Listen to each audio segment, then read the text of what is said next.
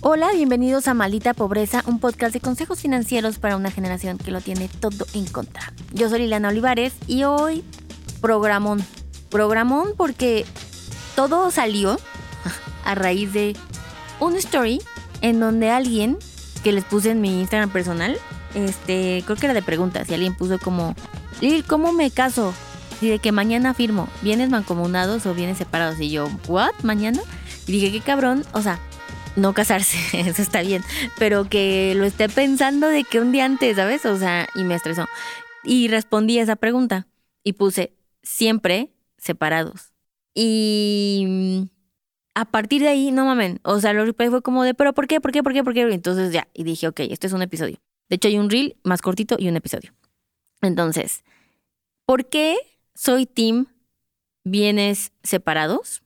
Uno, nada más también quiero decir, o sea, ah, voy a hacer esta acotación, que no soy abogada, ni pretendo serlo. Entonces, esto es más desde un lado financiero y seguramente tendrá muchas notas al pie y acotaciones y excepciones que es súper importante que lo chequen con su abogado de confianza.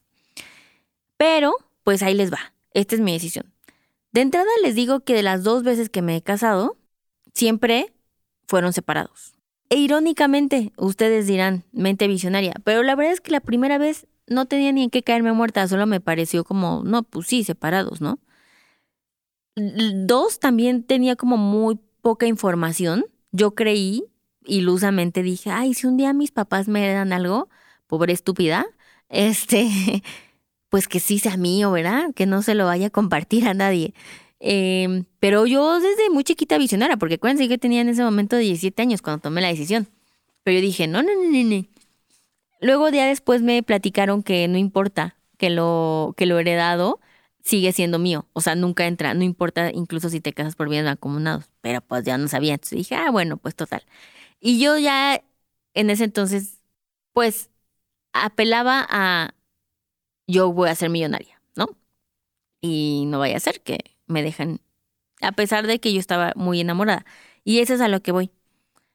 Nada de este episodio tiene que ver con que no están en una buena relación o cosas del amor o desarrollos o pensamientos así. Nada tiene que ver con eso. De hecho, todo lo contrario. A mí me parece que tener esta conversación de por qué régimen nos casamos y que los dos pueden hablar de esto con apertura en la pareja, sin tapujos, ni temor, ni qué incomodidad. No quiero que se ofenda y es como, güey, obvio sí es el amor de mi vida, pero no, o sea, no tendría por qué darnos miedo el expresar en voz alta que nos queremos cuidar individualmente. Y que la otra persona quiera celebrar y quiera hacer todo lo posible para que las dos personas se sientan cómodas en eso. No tiene por qué ¿no? O sea, como que siento que hay un, está mal visto el por qué nos sentimos mal cuando estamos siendo egoístas, que no es diferente a ser egocéntricos, en cuidarnos a nosotros mismos, porque primero vamos nosotros para estar bien y que la pareja diga, sí, güey, totalmente quiero que tú estés bien y que hagas todo lo que necesitas para estar bien. Ese es mi pensamiento, ese es mi pensar. La verdad es que siempre he andado con hombres muy deconstruidos, siempre lo he dicho, en donde esto jamás ha sido el tema de entrada ni hubiéramos salido al día uno, este, mucho menos terminado casándonos si no pensaran así. Y mm, pues me da mucha felicidad que al menos eso funcione muy bien. Ahora, entrando en materia. Bueno, pues a ver, cuando te vas a casar por, por ley, eh, por el civil, vas a elegir, ¿no? Tu régimen eh, mancomunado, que es todos nuestros bienes están juntos o bienes separados. Hay un tercer régimen que es como de bienes mixtos, pero no aplica, es, fake, o sea, no está en todos los estados, nunca funciona. Yo por un momento quise decir algo así, no se pudo, me mandaron a chica. Y por cierto, en celebración de que acabo de cumplir eh, un año de casada por el civil y por fiesta y todo. Entonces, qué bonita forma de celebrar este episodio. Entonces, hay estas dos opciones. La tercera es rara y solo existe como que creo que en un estado de la ciudad de México. Entonces, eh, ignóralo. ¿Por qué sí a los bienes separados? ¿Qué significa eso? Bueno, significa que las personas en la pareja van a casarse legalmente y que cada quien va a tener autoridad sobre y van a conservar la propiedad y la administración, que eso es muy importante, sobre todos los bienes, sueldos, ganancias que tengan, inversiones, todo lo que gane por su profesión, por comercio, de todo va a ser individual. Todas las decisiones de cómo se manejan, si se venden, si se compran, si inviertes, si lo regalas, si lo donas, es meramente y exclusivamente tuya. Es decir, tu pareja no tiene voz ni voto en lo que estás tú teniendo. No puede decidir. Para bien y para mal. También las deudas son meramente tuyas.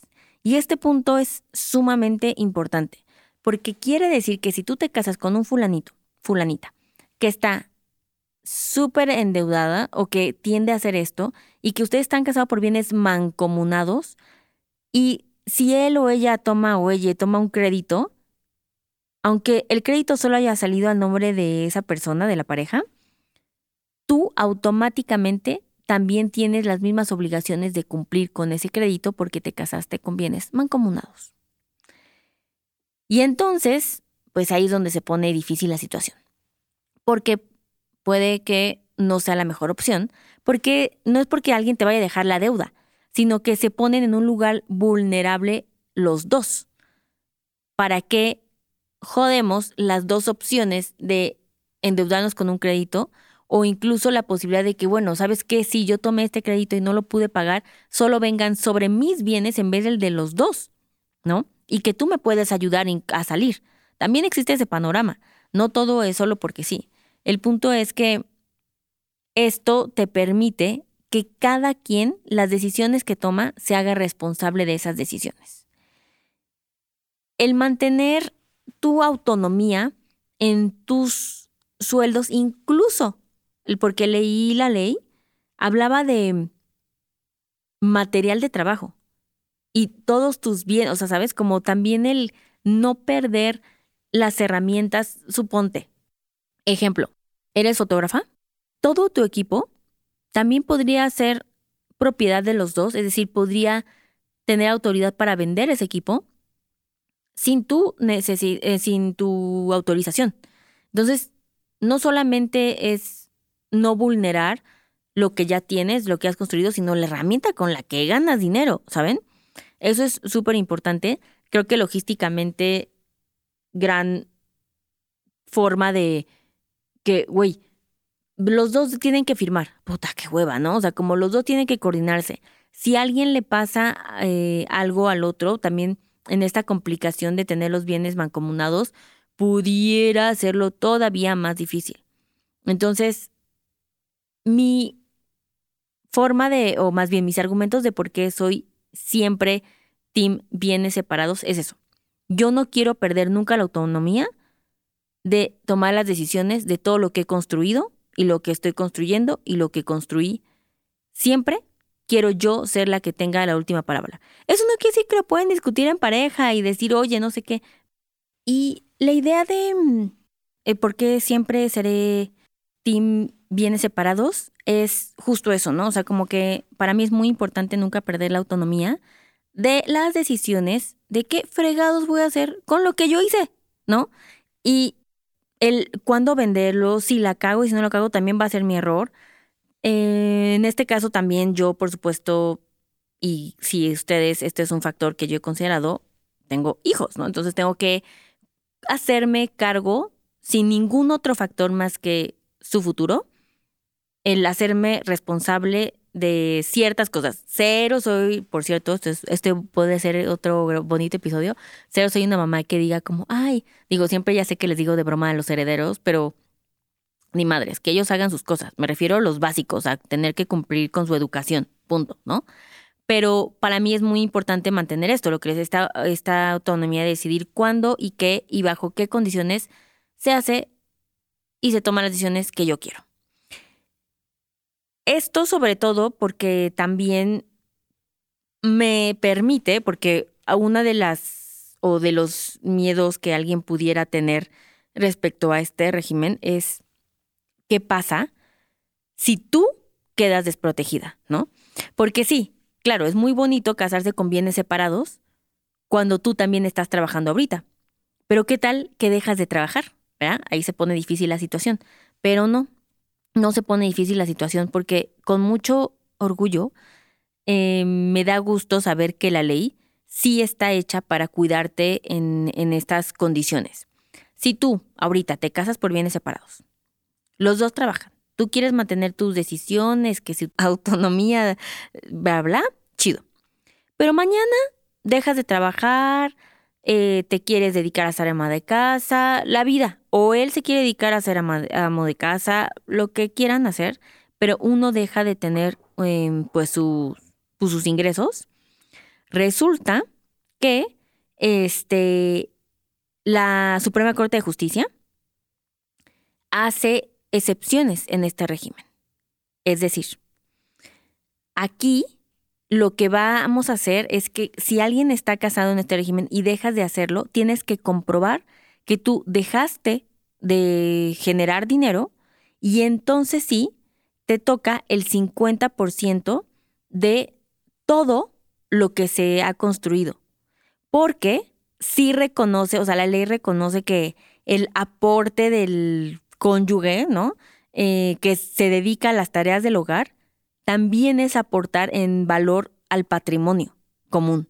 Entonces, lo toman, qué visionario, lo toman como si tú hubieras trabajado igual. Y entonces sí se tiene que dividir, aunque haya estado por bienes separados. Solo, solo cuando uno haya tenido que dejar de trabajar por estas condiciones. Otra excepción que entra es si muere. Si muere y no tiene un testamento, etc., también a ti hay este reconocimiento de que pues eres el esposo o la esposa y entonces si hay una pues una garantía que te va a cubrir que también tienes tu acceso a esos bienes que construiste, ¿no? Algo también súper interesante es que, bueno, uno es que si hagan su testamento, por cierto, eso es bien eh, importante, no importa el régimen que tengan, sino para en general dejar su, desmadrito arreglado, pero algo que me gusta de esto es que la separación de bienes también puede ser parcial. O sea, ustedes pueden casarse por bienes separados y si lo hacen antes, en un contrato privado, puedes decir como, ok, pero ¿sabes qué? Sí quiero, o sea, aunque ustedes pues de forma privada ya en corto, digan como, ok, pero esto sí entra, esto sí es para los dos. Esta casa sí va a ser para los dos. Y ya. Y entonces pueden tener esa definición de que no, güey, esto sí es mío, estas inversiones, esto que yo haga, y esto sí va en conjunto. Y ya, sin problemas. Si ustedes no lo hicieron ni lo quisieran hacer y ya se casaron, también pueden hacerlo, solo que aquí ya sí entran como hacerlo de forma oficial, em, legal, en donde sí tiene que dejarlo como en algún tipo de escritura para que pues todo quede formalizado. Lo mismo pueden hacer ustedes si se casaron por bienes eh, mancomunados y quieren ahora cambiarlo por razones del destino o cosas que están viendo, pueden hacerlo. Ahí a través de diferentes vehículos legales que no voy a hablar porque qué tal que diré una estupidez, pero tipo como una sentencia en donde transforma, o sea, no se tienen que divorciar, sino solamente transformar el régimen de cómo están casados y eso pues es súper importante. Eso es independiente a la pensión y eso ya, o sea, no estamos hablando de si los hijos, no, estamos hablando como de ti y de mí, de nos casamos, construimos cosas y si mañana nos separamos o, nos, o alguien se muere, ¿cómo tocaría esa repartición y cómo queremos que sea así? Entonces, me parece que también por cuestiones de logística, o sea, por ejemplo, si alguien, si están casados ustedes por bienes mancomunados y tú sola vas a pedirle crédito y tu pareja no está muy bien en el buró, o tiene deudas o tiene problemas fiscales, legales, eso te va a afectar a ti, porque son bienes mancomunados. Es decir, acuérdense que la deuda va a estar obligado a que los dos lo paguen, aunque todo lo saques tú. Por eso la institución los va a investigar a los dos. Entonces es como, para mí, en mi, en mi cerebro es ponerse un obstáculo mayor, que es totalmente innecesario, a que cada quien pueda individualmente hacerse cargo de sus responsabilidades financieras. Y el bonus gran bonus tener independencia. Y todo eso sin perder el que tú puedas también estar protegida en caso de no ser alguien que aporte económicamente a la casa, ¿no? Sino de otras formas. Entonces, no le veo ninguna desventaja, más allá de que tal vez alguien pudiera tomárselo a mal, pero la verdad es que tiene todos los beneficios para cualquier situación. Esa es la razón por la cual yo elegí bienes separados. La sigo recomendando ampliamente. Y no se sientan mal de hablar esto y no se sientan mal de... Creo que un red flag sí puede ser que no, que les esté dando nervios el que digas, tal vez lo debería cambiar. Entiendo por qué se pudiera tomar a mal, pero pues esto también deja ver la comunicación que hay entre las parejas, ¿no? Y así como estado pensando esto y como, pues sí, güey, ¿para qué nos ¿Para qué nos ponemos de pechito? ¿Sabes? Como va a ser más difícil tal vez sacar la casa. ¿Para qué nos ponemos en ese riesgo? Y pensar más estratégicamente algo que solo es un trámite burocrático, ¿no? Em, sin darle, sin tomárselo tan personal. Esas son las razones y pues oigan, espero que les guste este episodio. Mándenselo a sus chats, ¿verdad? De amigas, que si la despedida de soltera Inserte este chat en chats de despedida de soltera, en planeaciones de boda, en invitaciones, todo eso les va a caer muy bien este contenido, miren, me lo van a agradecer. Si ustedes sienten incomodidad hablar de esto, pónganlo, pónganlo como en repeat y ya, y que lo vayan escuchando en el carro, ¿no? Las dos personas y así como, ay, qué casual, lo discutimos, hagamos equipo para que ustedes no tengan que pasar por esa plática incómoda. Em, oigan, y pues recuerden dejarme sus comentarios ahí en Spotify de qué les pareció este episodio, compartirlo, darle cinco estrellitas en todas las plataformas. Em, también recuerden que si les hace falta escuchar más contenido de Liliana Olivares, eh, pues los días miércoles sale en mi video podcast exclusivo de Podimo, La Plática Incómoda. El link está en mi bio. Es una videoserie, video podcast, miniserie de nueve episodios nada más, de nueve temas incómodos, que nada tiene que ver con dinero, no canso en hacer esa aclaración porque no quiero que se vayan decepcionados. No, no, solo se van a divertir, no van a aprender, supongo. No lo sé, maybe sí. Y pues nada, nos vemos en la siguiente. Bye. Este programa fue producido por Karina Riverol. Los ingenieros de grabación son Héctor Fernández y Edwin Santiago.